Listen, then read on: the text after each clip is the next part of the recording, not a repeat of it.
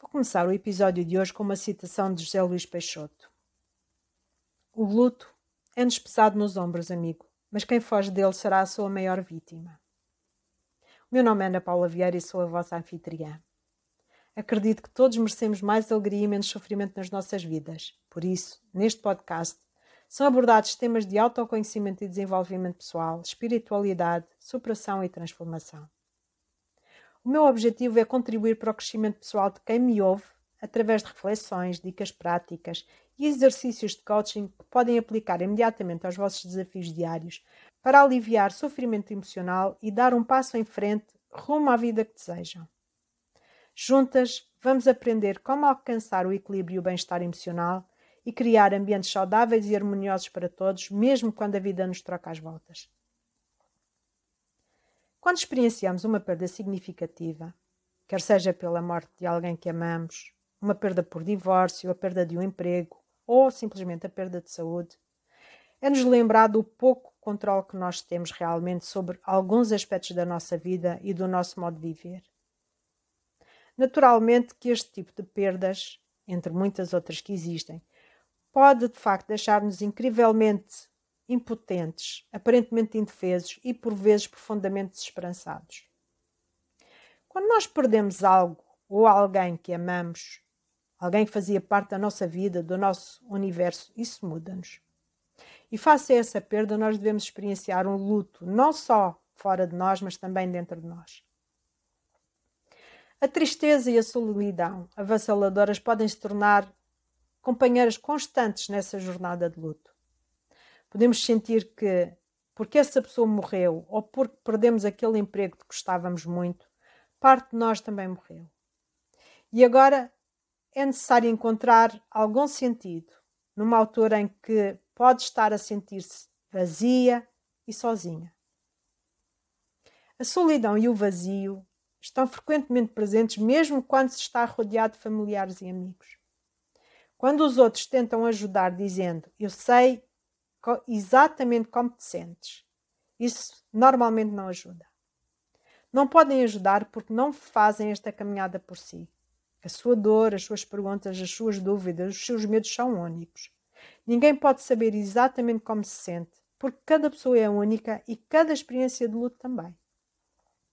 Podem fazer uma ideia com base nas suas próprias experiências de perda, mas não sabem exatamente como se sente. Todavia, os medos, as dúvidas e perguntas que surgem quando nós sentimos a dor do luto, elas estão connosco desde o início da nossa existência, desde a nossa tomada de consciência de que a perda faz parte do ciclo da vida. Porque a perda faz verdadeiramente parte integrante da vida. E, portanto, está a colocar questões que outros, muito antes de si, também já levantaram.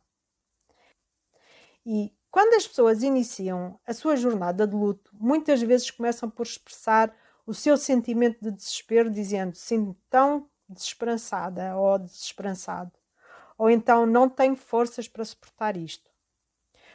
Ou, eventualmente, dizem-me: Não sei como continuar, como seguir em frente. Eu não vou conseguir continuar a viver. E tal como acontece consigo, quando as vidas das pessoas que tocaram as suas vidas se silenciaram, naturalmente sentem que as suas próprias vidas também se perderam irremediavelmente. Mas a verdade é que, à medida que vão trilhando o caminho sinuoso do luto, começam a perceber que não é bem assim. Quando se sentam com a sua dor, acabam por reconhecer que estão dispostos a fazer o trabalho que o luto exige ou seja, render-se à dor da sua perda em reconhecimento de que o único caminho para o outro lado do luto e do desespero é através da dor e da desesperança. Não há como contornar, não há como evitar ou passar por cima da dor da perda. Se o fizer, ela vai persegui-lo das mais diversas maneiras. E eu descobri há algum tempo que uma parte central do meu papel de ajuda é levar suavemente e em silêncio a esperança àqueles que estão de luto. esperança renovada e um desejo de reentrar na vida com sentido e propósito. E à medida que avançam na sua jornada de luto e começam a perceber que não se perderam totalmente, que as suas existências não se extinguiram e que a sua centelha divina subsiste, nasce uma nova esperança. E a nossa centelha divina é aquela energia interna que dá sentido e propósito à vida, que continua viva, alimentando a nossa própria força vital. E todos e cada um de nós, enquanto seres humanos, temos essa centelha divina. Cada um de nós é o guardião da sua própria centelha e força vital. E a separação física após a perda parte-nos o coração, é verdade, e toca profundamente as nossas almas. Mas as nossas próprias perdas pessoais e o papel que eu tenho uh, desempenhado enquanto cuidadora e restauradora de tantos corações destroçados que tenho ajudado a reparar,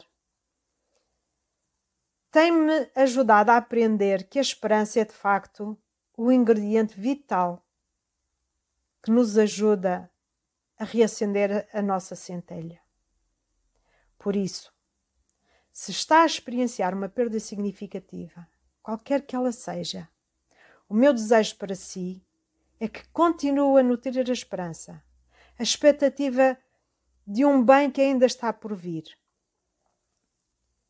Procure focar-se na mais-valia que essa pessoa, ou essa experiência, ou essa vivência trouxe à sua vida, em vez de se focar apenas e só naquilo que perdeu.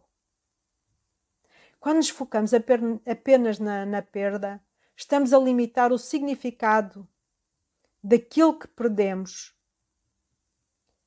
a um momento específico. E isso é extremamente redutor. O meu desejo é que possa continuar a encontrar formas de renovar a sua centelha divina e de acreditar que o sentido, o propósito e o amor voltarão à sua vida. É verdade que não procurou esta perda, mas ela chegou até si. E isso não depende de si, nada pode fazer para mudar isso. Por isso, descubra a importância de se sentar agora com a sua mágoa, com a sua dor, no caminho para a sua cura. Se desistir, a essência de quem é irá aparecer, irá silenciar-se para sempre. Estará a condenar-se a uma existência sem viver. E isso não é verdadeiramente aquilo que é suposto. Nós nascemos para viver, desfrutar da vida. E a esperança pode e irá impedir que isso aconteça. A esperança irá nutrir a sua vida irá reacender a sua centelha divina. Que nunca desista e que escolha conscientemente a vida. Que possa manter o seu coração aberto e receptivo a tudo o que a vida lhe traz, tanto de alegre como de triste e que incline o seu rosto na direção da alegria todos os dias, que possa viver na contínua consciência de que está a ser embalado no amor por uma presença atenciosa que nunca o abandona. Desejo profundamente que percorra um caminho fortalecedor em direção a uma vida plena, gratificante e com propósito. E se deseja continuar a explorar este tema, leia também o artigo no meu blog A Importância da negação no processo de luto. Continuamos juntos. Conte com o meu apoio enquanto percorre o caminho da cura e aguarda com esperança para voltar a celebrar a vida. Se gostou de ouvir este podcast, deixe o seu comentário e avalie-o para que seja mostrado a mais pessoas. Se conhece alguém que possa beneficiar com ele, partilhe o link. Subscreva para ser informada quando houver um novo episódio. Também pode querer ler alguns outros artigos no meu blog ou ter acesso a outros recursos gratuitos em anapaulaVieira.pt.